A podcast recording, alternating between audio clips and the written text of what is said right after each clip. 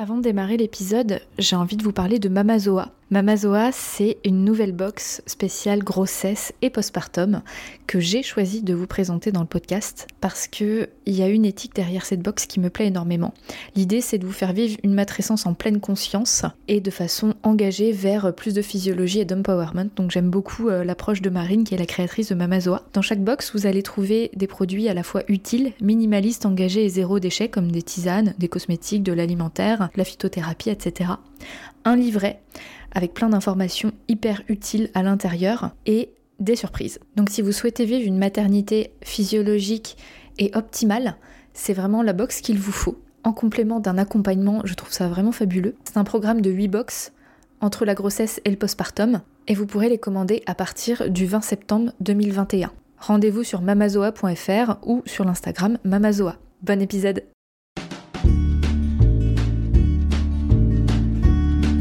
à vous et bienvenue dans ce nouvel épisode du podcast Un temps pour naître. Aujourd'hui, j'ai très envie de vous parler de l'ocytocine. Donc on va voir ensemble pourquoi cette hormone est si importante et même essentielle pour les femmes enceintes. Je suis Edwige, si vous ne me connaissez pas encore, je suis maman de trois filles et accompagnante en périnatalité à Vannes dans le Morbihan. Et j'ai un cabinet à Maman Douceur qui est le nouveau centre de la périnatalité à Vannes. Et à travers le podcast Un temps pour naître, mon but c'est de vous apporter des infos qu'on ne dit pas ailleurs, en tout cas pas assez, de briser les tabous et de vous permettre de, vous sentir moins seul et de mieux comprendre ce que vous ressentez. Alors, l'ocytocine. Est-ce que vous en avez déjà entendu parler? En tout cas, si vous m'avez déjà rencontré au cabinet, pendant votre grossesse, c'est obligé que vous ayez déjà entendu parler de cette hormone et j'ai fort à parier que votre sage-femme vous en a déjà parlé également. Et si c'est pas le cas, bah, vous, je vous la fais découvrir aujourd'hui. L'ocytocine, c'est une hormone et un neurotransmetteur. Alors une hormone, c'est une substance chimique qui est sécrétée par le corps, en l'occurrence par le cerveau pour l'ocytocine, et qui a pour rôle de venir équilibrer notre corps. Donc on a plein d'hormones et chacune a un rôle bien précis ou plusieurs rôles dans le but de nous maintenir en vie. Donc elles viennent se compléter les unes les autres. Et un neurotransmetteur, c'est un messager chimique. Donc il vient transporter les informations. Donc l'ocytocine, elle fait les deux. Et l'ocytocine, c'est l'hormone de l'amour. C'est l'hormone du lien d'attachement. Donc c'est une hormone bien sûr essentielle pour la survie de notre espèce. Depuis que nous sommes ici, nous sommes pourvus d'ocytocine et c'est ce qui nous permet de pouvoir euh, perpétuer l'humanité. Quand on sécrète de l'ocytocine concrètement, comment on se sent? Parce que quand on sécrète une hormone, on a des sensations. Alors l'ocytocine, elle nous fait nous sentir dans le bien-être, dans la connexion avec l'autre ou avec les autres. On ressent du plaisir, à la fois dans le corps, dans la tête et dans le cœur. Donc c'est l'hormone, si je puis dire, de la plénitude. Donc forcément, on se rend bien compte qu'elle est essentielle, qu'elle est utile, et qu'en plus elle fait du bien. Et en quoi cette hormone-là, elle vient s'inclure dans le processus de la maternité? Eh bien l'ocytocine, c'est aussi une hormone non seulement qui nous fait nous sentir bien, qui crée du lien, mais c'est aussi une hormone qui va venir contracter l'utérus, parce que c'est une hormone qui est pulsatile. Elle crée euh, des pulsations, et donc c'est elle qui va permettre de contracter l'utérus, donc à la fois pour euh, l'accouchement, donc on, se rend bien compte que là, bah, c'est aussi une question de survie, donc plus on va être chargé en ocytocine, plus les contractions utérines vont être efficaces le jour de l'accouchement. On va avoir un réflexe d'éjection du fœtus, vous savez, la fameuse poussée, qui va être beaucoup plus fort, plus puissant et plus naturel. C'est aussi cette hormone-là qui permet l'éjection du lait quand on allait. Et quand on sait qu'elle est pulsatile, on, on, se rend bien compte, par exemple, quand on a un orgasme, que ce sont des pulsations. Donc tout ça, c'est l'ocytocine. Que ce soit féminin ou masculin, c'est l'hormone de l'ocytocine pendant l'orgasme. Donc euh, c'est là qu'on comprend que l'ocytocine pendant la grossesse et l'accouchement, elle est absolument essentielle. Et au-delà de la grossesse et de l'accouchement, c'est cette hormone-là qui va donner à la femme l'instinct de louve, de lionne auprès de son bébé. On voit bien, par exemple, chez les chevaux, les vaches, enfin tous les mammifères quasiment, qu'il y a un instinct de protection qui est très naturel chez les mamans elles ont tendance à vouloir protéger leurs petits. Et eh bien chez nous, les femmes, si on laisse faire le processus naturel, c'est pareil. on a un instinct naturel de protection du bébé et il y a beaucoup de femmes qui ont beaucoup de mal à laisser d'autres personnes prendre leur bébé pour qui c'est très difficile. Et eh bien ça, c'est l'ocytocine qui est responsable de ça. Tout ça, c'est dans le but de la survie de l'espèce. Nous sommes fabriqués comme ça. Ce que je trouve vraiment intéressant à vous partager aussi, c'est que cette ocytocine, pour être efficace au moment de l'accouchement, il va falloir qu'elle soit emmagasinée pendant la grossesse. Et c'est là où vraiment je tire la sonnette d'alarme parce qu'on n'a pas assez d'ocytocine pendant la grossesse encore en 2021. Et tout ça, c'est aussi un manque de compréhension de comment fonctionne la grossesse et l'accouchement. Donc là, c'est un peu ma mission, d'ouvrir les yeux et les consciences autour de ça. Parce qu'en fait, votre utérus, pendant la grossesse et surtout au troisième trimestre, il va développer des petits récepteurs des petits bourgeons récepteurs d'ocytocine. Un peu comme des piles euh, avec le plus et le moins, comme des aimants. C'est-à-dire que vous avez le côté euh, plus sur votre utérus et ils attendent l'autre côté en fait. Et ces petits bourgeons-là, plus ils vont recevoir d'ocytocine à la fin de la grossesse, plus le jour de l'accouchement, ce sera facile, les contractions vont être efficaces, voire le travail aura commencé avant. Si je reprends mon expérience personnelle parce que c'est celle que j'ai vécue dans mon corps, donc je peux en parler. Pour ma troisième grossesse et donc mon troisième accouchement, où j'étais au courant de tout ça, où j'avais compris ce processus ocytocique, j'avais fait en sorte de remplir tous mes bourgeons d'ocytocine au maximum, de favoriser les situations où j'aurais sécrété de l'ocytocine de manière naturelle en fin de grossesse, et j'ai accouché en une heure et demie. Je ne dis pas que c'est le cas à chaque fois, il n'y a pas que ça qui rentre en compte, il y a plein d'autres facteurs, évidemment.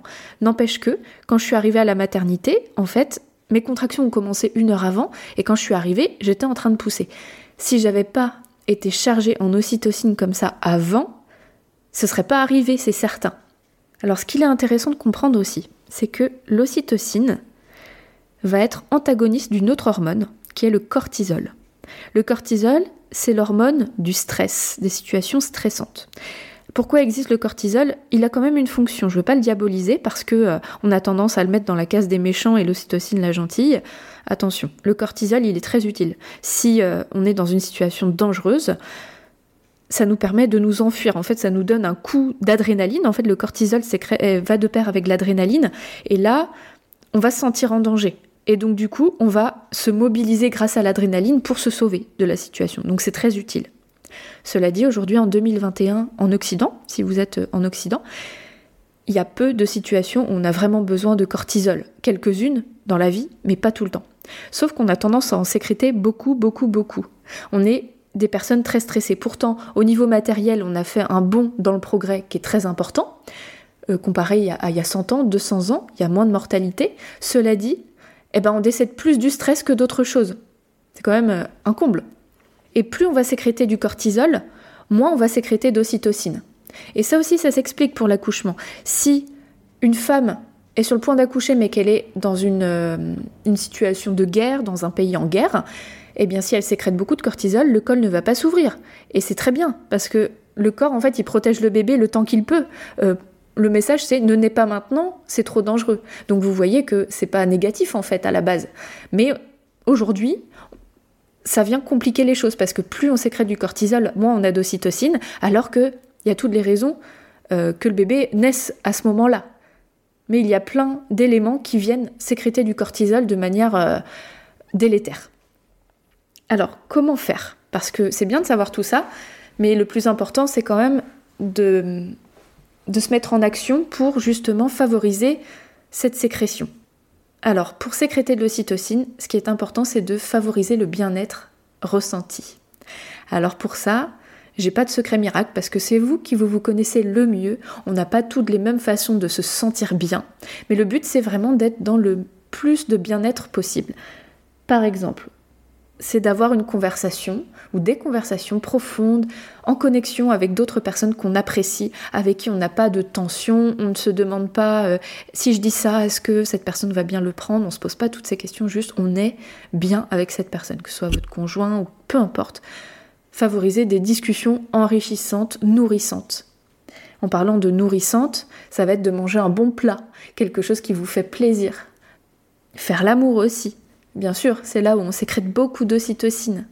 Le massage, Et c'est d'ailleurs aussi une des raisons pour lesquelles j'ai inclus le massage dans mon accompagnement. Parce que ça favorise la sécrétion d'ocytocine et donc c'est hyper bon pour la maman et pour le bébé. En parlant de lien, c'est aussi discuter avec votre bébé. Et là, il y aura un échange ocytocique formidable entre votre bébé et vous. Et donc ça, c'est top. Forcément, ça vous aide aussi pour la naissance. Donc tout ça, c'est hyper vertueux. Vous pouvez prendre un bon bain, prendre soin de vous, danser, écouter de la musique, vous faire plaisir avec des loisirs, peu importe lesquels, ceux qui vous font plaisir, toujours dans la limite de la possibilité pendant la grossesse, mais ça vous le savez bien. En bref, c'est de créer toutes les situations possibles pour vous faire vous sentir bien. Une autre astuce, c'est de manger des dattes, parce que les dattes favorisent en fait la sécrétion d'ocytocine et donc la maturation du col. Et ça, c'est une astuce qui est vraiment bonne à savoir parce que c'est tout bête, mais on ne le dit pas forcément. Manger des dattes en fin de grossesse permet d'avoir plus d'ocytocine. La tisane de feuilles de framboisier également. En fin de grossesse, vous pouvez en boire jusqu'à 3 tasses par jour. Et à contrario, si on comprend du coup cet antagonisme entre l'ocytocine et le cortisol, ça va être d'éviter au maximum les situations de stress et les sources de tension. Toutes les relations qui vont être conflictuelles, les prises de tête, les gros enjeux, les projets qui, qui nous font nous sentir en doute, en danger, euh, où il y a trop de questions, de questionnements, d'enjeux euh, compliqués. Si vous pouvez, c'est de les différer, de les déléguer, de trouver des solutions pour que ça prenne pas toute la place pendant votre grossesse. Votre travail aussi. Quelle place prend votre travail dans votre vie Est-ce qu'il vous permet d'être sereine? Et ça, c'est hyper important. Au-delà du côté santé, qui est évidemment très important aussi, parfois s'arrêter de travailler pendant la grossesse à un moment où on sent qu'on est trop en stress permet d'arrêter cette sécrétion de cortisol trop importante. Et donc c'est vraiment très très très déterminant pour le futur de votre accouchement en fait. Donc euh, je ne peux que vous encourager à faire un point sur votre vie globale pour savoir quel est votre euh, vase de stress et vase de bien-être et comment ils se compensent l'un et l'autre. Je ne dis pas qu'il faut zéro stress parce qu'on est des êtres humains et on n'est pas des robots, on n'est pas non plus euh, des sages, des saints. Euh. Le but c'est pas de devenir quelqu'un d'autre pendant la grossesse, même si la, maternité est une, expérience transformatrice. Cela dit, on a des casseroles, eh ben c'est comme ça, on est des êtres humains.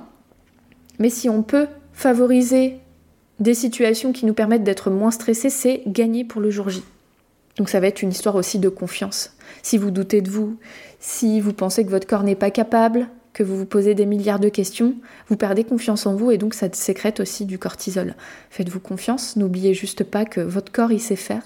Si vous avez des doutes pour le jour de l'accouchement, faites-vous accompagner, faites-vous écouter par des personnes comme moi qui sont là pour ça, ou par votre sage-femme si elle est disponible. Soyez accueillis dans vos ressentis. Le fait d'être accueilli permet déjà de relâcher la pression qu'on se met dans la tête et dans le cœur. Ça fait déjà beaucoup de bien. Au niveau relationnel aussi, je trouve ça hyper important de se poser la question est-ce que les relations autour de moi sont satisfaisantes? Est-ce qu'il y en a qui me mettent beaucoup de pression? Et dans ce cas, le but c'est pas de faire le vide autour de soi, c'est pas ce que je dis, mais simplement de choisir à ce moment-là sur quelle relation on met la priorité, on met l'accent et de tenter de lâcher les relations qui vont nous faire nous sentir mal. C'est pas toujours facile dans la vie courante, courante pardon, euh, quand on n'est pas enceinte parce que justement on est dans le tourbillon, mais quand on est enceinte, il y a aussi ce truc de se dire bon ok, c'est pour moi, mais c'est aussi pour l'accouchement, pour mon bébé. J'ai une bonne raison de mettre quelques distances avec certaines personnes. Si c'est encore trop dur pour vous de savoir dire non, pensez à ce processus ocytocique et là ça va probablement vous aider à mettre les points sur les i, les barres sur les t comme on dit, avec certaines personnes sans forcément justement rentrer dans le conflit mais juste prendre la juste distance, celle qui est juste pour vous. Si vous avez des deuils autour de vous, vous avez le droit de les différer. Si vous êtes en thérapie, vous avez le droit aussi de vous dire OK, j'ai ça qui m'attend, c'est peut-être pas le moment. Je ne dis pas que c'est pas le moment, ça dépend des personnes. Il y a des personnes qui vont se sentir mieux en faisant tout ce travail euh, d'évolution, euh, d'acceptation pendant la grossesse et c'est ça qui va leur faire se sentir bien et c'est d'ailleurs euh, ce qui se passe parfois dans les séances avec moi. Mais parfois aussi, on a le droit de se dire ok, telle personne est décédée dans mon entourage, j'ai ce deuil-là à faire, relationnel ou que sais-je. Là, je me sens pas en mesure de le faire. C'est trop difficile, ça va trop mobiliser mes émotions qui sont enfouies depuis longtemps et c'est pas le moment pour moi et c'est ok. Ça a été mon cas pendant ma troisième grossesse aussi. Je venais de perdre mon grand-père, euh, qui était euh, l'homme de ma vie, la personne, euh, une des personnes les plus importantes pour moi. Et 15 jours après, j'étais enceinte. Eh bien, j'ai pris la décision de vivre avec ce deuil-là, mais de manière totalement pacifique, dans la mesure de mes possibles. Je ne dis pas que j'étais jamais triste, c'est pas le cas, mais d'accepter de mettre sur pause, de faire une pause dans ce deuil, dans l'avancée euh, psychique et émotionnelle de l'acceptation du décès de mon grand-père et de la vie qui vient après. Et ça m'a fait grandement du bien de m'autoriser à différer mon deuil sans me dire je suis une mauvaise personne, je ne pense pas à lui, blablabla. Non, c'est simplement là c'est le temps pour moi et mon bébé. On verra plus tard comment ça se passe pour moi, quand est-ce que je serai prête. Et ça m'a été utile. La preuve, euh, le, processus ocytocique, c'est super bien fait. Voilà l'essentiel que je peux vous apporter concernant l'ocytocine et j'étais trop contente de faire cet épisode. Pour moi, c'était une évidence de le faire à un moment ou à un autre, de trouver les bons mots aussi pour pouvoir euh, vous transmettre l'essentiel comme d'habitude. J'aimerais maintenant vous interroger et mener une réflexion sur comment on aborde ce processus ocytocique aujourd'hui dans notre monde et qu'est-ce que c'est qu'un monde sans ocytocine naturelle. Parce que si on comprend bien que cette ocytocine, c'est l'hormone de l'attachement, de l'amour, du lien entre les générations, entre les aïeux et les enfants, c'est le sel de la vie, c'est ça qui permet euh, l'attachement sécuritaire entre les parents et l'enfant, donc on comprend que si l'enfant est en sécurité, il se construit de manière confiante. C'est l'hormone aussi de la confiance. En soi, en les autres, en l'humanité, c'est l'hormone du lien. Sauf que depuis qu'on accouche à la maternité et qu'on a surtout des péridurales, le problème c'est que dans l'extrême majorité du temps, quand on accouche à la maternité, au lieu d'avoir cette ocytocine naturelle, nous avons des perfusions d'ocytocine de synthèse. Alors pourquoi ça a été créé? C'est parce que quand on a une péridurale, le processus du lien entre le cerveau qui sécrète l'ocytocine et l'utérus qui le reçoit est chanté. Donc on n'a plus les contractions efficaces qu'on a avant la péridurale. Donc du coup, nous avons besoin d'une ocytocine chimique qui vient remplir ce rôle de contraction mécanique sur l'utérus pour faire sortir le bébé. Sauf que du coup, on perd tous les autres effets qu'on a évoqués avant de l'attachement et du lien avec le bébé. La connexion avec le bébé ne se fait plus. Et on le voit bien, quand on a la péridurale, souvent on pionce, euh, on va regarder son fil Facebook, euh, on fait autre chose. On n'est plus en train d'accoucher, mais le bébé il est en train de naître. Alors qu'est-ce qui se passe quand c'est plus notre ocytocine naturelle qui est sécrétée? Là vraiment, c'est quelque chose qui m'alerte beaucoup, qui m'inquiète, je dois vous dire parce que ça fait pas très longtemps finalement qu'on accouche de cette manière à la maternité.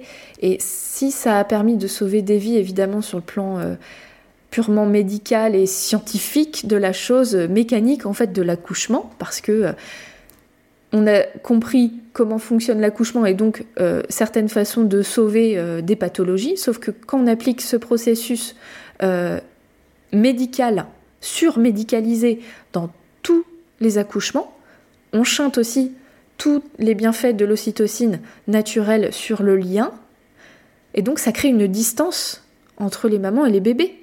On le voit bien, ça fait pas longtemps que on ne fait pas de peau à peau, même si ça a tendance à revenir doucement, on commence à réintroduire le lien entre la maman et le bébé dès la naissance, mais ça reste assez superficiel à mon sens parce que ce sont des protocoles encore une fois, mais ce truc naturel entre la maman et le bébé, en conscience, et avec le papa aussi, parce qu'il est dans cette bulle ocytocique quand il est là, eh bien, quand on vient couper ou entraver ce processus-là, on peut se demander quels enfants, quels adultes nous devenons derrière cette société individualiste dans laquelle on est. Est-ce que c'est pas aussi la conséquence de ce problème de lien Les négligences, les maltraitances, les incompréhensions entre générations, les tensions, la froideur qu'il peut y avoir entre les personnes aujourd'hui, est-ce qu'elle serait pas là à cause de ce problème d'ocytocine? Est-ce qu'on manquerait pas tous d'ocytocine?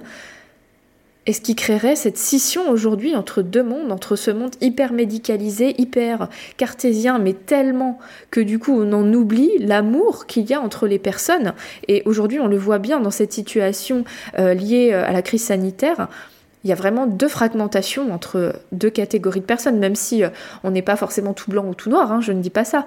Mais pour ma part, je ressens un tel manque de lien on ne voit que le problème sanitaire qui existe, hein, je ne dis pas le contraire, mais derrière, qu'est-ce que c'est difficile de plus avoir les apéros entre copains, de pouvoir inviter du monde, de toucher des personnes, ça fait partie de la vie, c'est juste essentiel.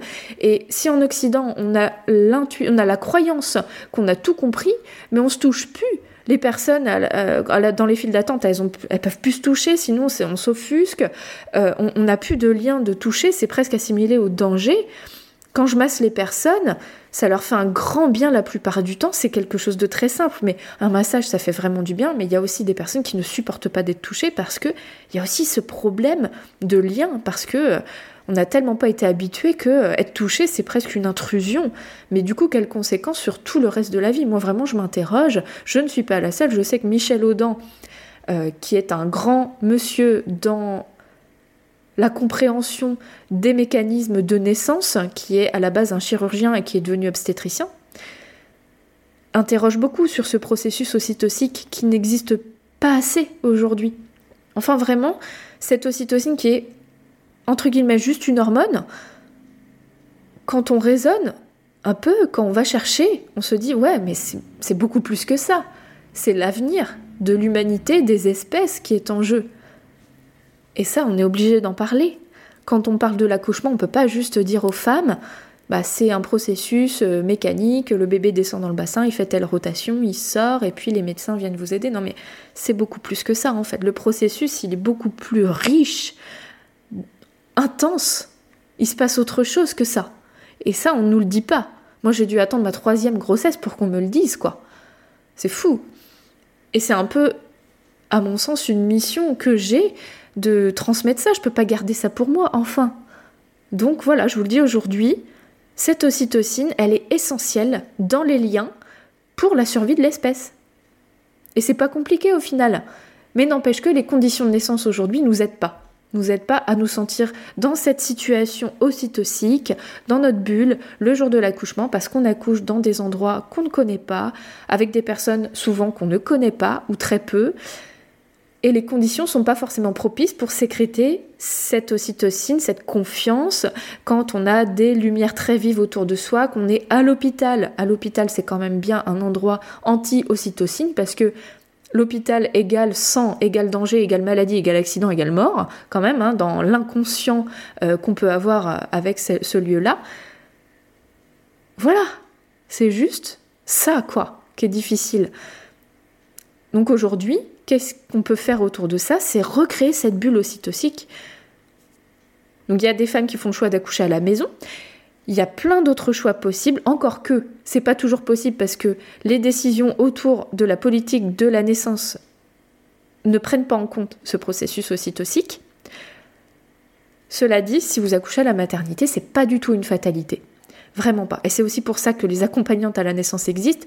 C'est une figure que vous voyez avant et qui potentiellement peut être là le jour J. Donc déjà, ça crée une sécurité. C'est une personne qui connaît le processus de l'accouchement et qui vient vous apporter de l'ocytocine en vous massant, en vous apportant des outils de respiration, de visualisation, etc. Il y a le rôle aussi du papa le jour J. Et évidemment, c'est lui qui va permettre à la femme de recréer ses conditions ocytociques parce que c'est lui qui lui fait l'amour, a priori. Après, euh, il y a d'autres cas de figure possibles. Mais enfin, dans la majorité des cas, c'est cet homme qui connaît sa femme et qui sait à quel point elle peut se sentir bien dans certaines situations, ce qui peut créer des conditions favorables pour qu'elle se sente bien ça va être de dialoguer avec les équipes le jour J et de recréer cette bulle. Vous pouvez emmener des objets personnels, tamiser la lumière, essayer de faire silence et tout ça, c'est un dialogue avec l'équipe. En bref, tout ça, j'en parle dans les épisodes en lien avec le projet de naissance. J'ai fait deux épisodes auparavant, vous pouvez aller les chercher dans la liste des épisodes et tout ça, on reparle en fait de l'ocytocine. C'est lié, hein. Voilà, je me suis un peu enflammée. je sais. Mais en même temps, c'est trop important pour ne pas en parler. Si vous avez envie d'aller plus loin sur euh, les connaissances autour de l'ocytocine et de son mécanisme, je vous recommande de lire un livre qui est très sympa, qui s'appelle Ocytocine, l'hormone de l'amour, qui est écrit par Kerstin Uvnas Moberg, qui est une autrice scandinave. J'espère encore une fois que ça vous a été utile, que vous avez appris des choses constructives, intéressantes, utiles pour vous. Si vous aimez mon podcast, que vous le trouvez utile pour vous, chouette, sympa et que vous aimeriez qu'il soit partagé au plus grand nombre, tout ce que vous avez à faire, c'est de mettre une note, un avis sur votre appli de podcast. Et si vous voulez m'envoyer un message perso, je serai super contente, j'adore recevoir vos messages. Si vous avez des questions, je reste disponible aussi. Et surtout, créez-vous votre bulle d'ocytocine. Et au-delà de la maternité, une fois qu'on y goûte, franchement, on n'a pas envie de sortir de ce truc-là, quoi. Donc, gardez votre ocytocine au maximum et c'est un des meilleurs moyens pour se sentir bien tout le reste de sa vie. Sur ce, je vous embrasse, je vous souhaite une très belle journée je vous dis à la semaine prochaine pour un autre épisode. Et avant de vous quitter, je vous partage une chanson hyper ocytocique de Philippe Catherine. Je vais vous mettre un extrait que je trouve trop rigolo. J'adore cette chanson parce que elle euh, caractérise bien le problème de notre société et le fait qu'on veut des bisous. C'est ça l'ocytocine. C'est des bisous. On veut des bisous. Bon, je crois que j'ai pas le droit de diffuser des musiques euh, qui sont protégées par des droits d'auteur. Mais si Philippe Catherine vient m'embêter sur ce podcast, je me dirais que bah, j'ai réussi, hein, s'il est assez connu pour ça. Et puis je lui ferai des bisous. Bonne journée